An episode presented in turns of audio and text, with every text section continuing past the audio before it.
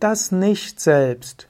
Kommentar zum Vers 122 im Vivekachudamani. Shankara schreibt: Der physische Körper, die Sinnesorgane, die Lebensenergien, die Prana strömen, das Denken, der Geist, das Ich-Bewusstsein und alles, was sich verändert, Gefühle wie Wohlbefinden, die fünf Elemente wie Raum, das ganze Universum, bis hinauf zum Unmanifesten. All das ist das Nicht-Selbst. An Atman. Wir sind ja gerade in, in der Atma an Atma Viveka, also der Unterscheidung zwischen Selbst und Nicht-Selbst. Die ganzen zig Verse, die er vorher genannt hat, ging ja darum, das Nicht-Selbst zu beschreiben und gleichzeitig uns zu ermutigen, das Nicht-Selbst auf positive Weise zu gestalten.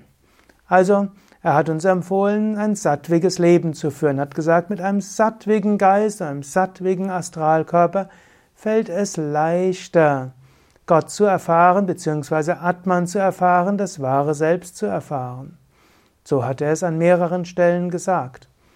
Ja, und hier sagt er aber, verheddere nicht dorthin. Es gibt Menschen, die wollen ihren Geist positiv machen und sind so sehr mit Psychologie, Psychotherapie und Arbeit an ihrem Geist beschäftigt, dass sie sich nur noch um ihren Geist kümmern und vergessen, dass an Geist zu arbeiten nur ein Mittel zum Zweck ist, kein Selbstzweck.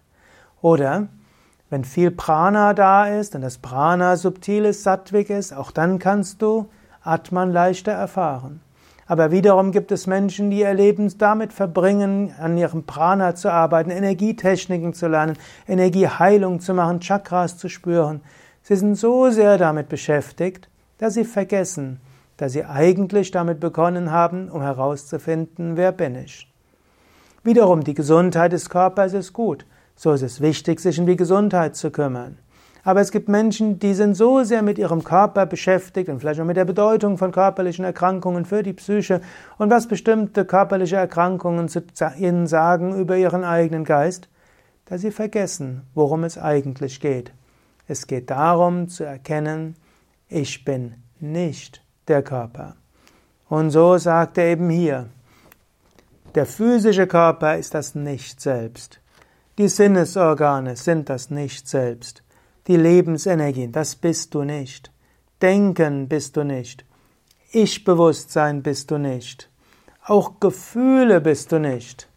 Moderne Aspiranten sind oft so selbstverliebt. Sie überlegen, wie, warum fühle ich mich so und ich fühle so und ich möchte dies und ich fühle, das ist nicht richtig.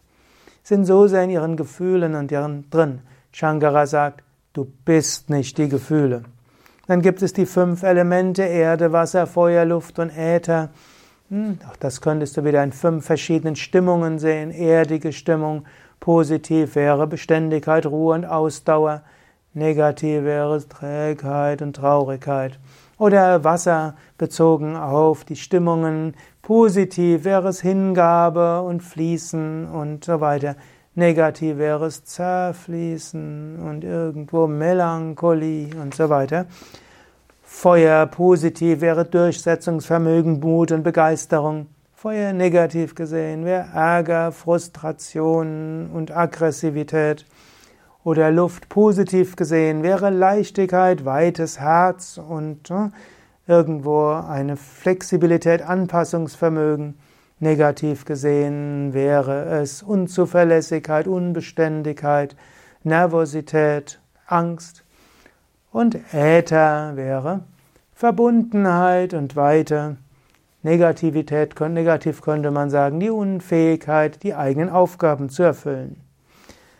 All das bist du nicht. Und du bist auch nicht das Universum, nicht das Manifeste und auch nicht das Unmanifeste. All das bist du nicht. Und hier bekommst du jetzt gleich eine Aufgabe. Jetzt gleich oder im Lauf des Tages oder morgen mache dir bewusst, womit identifiziere ich mich? Was denke ich, was ich bin? Und überlege auch, warum bin ich das nicht?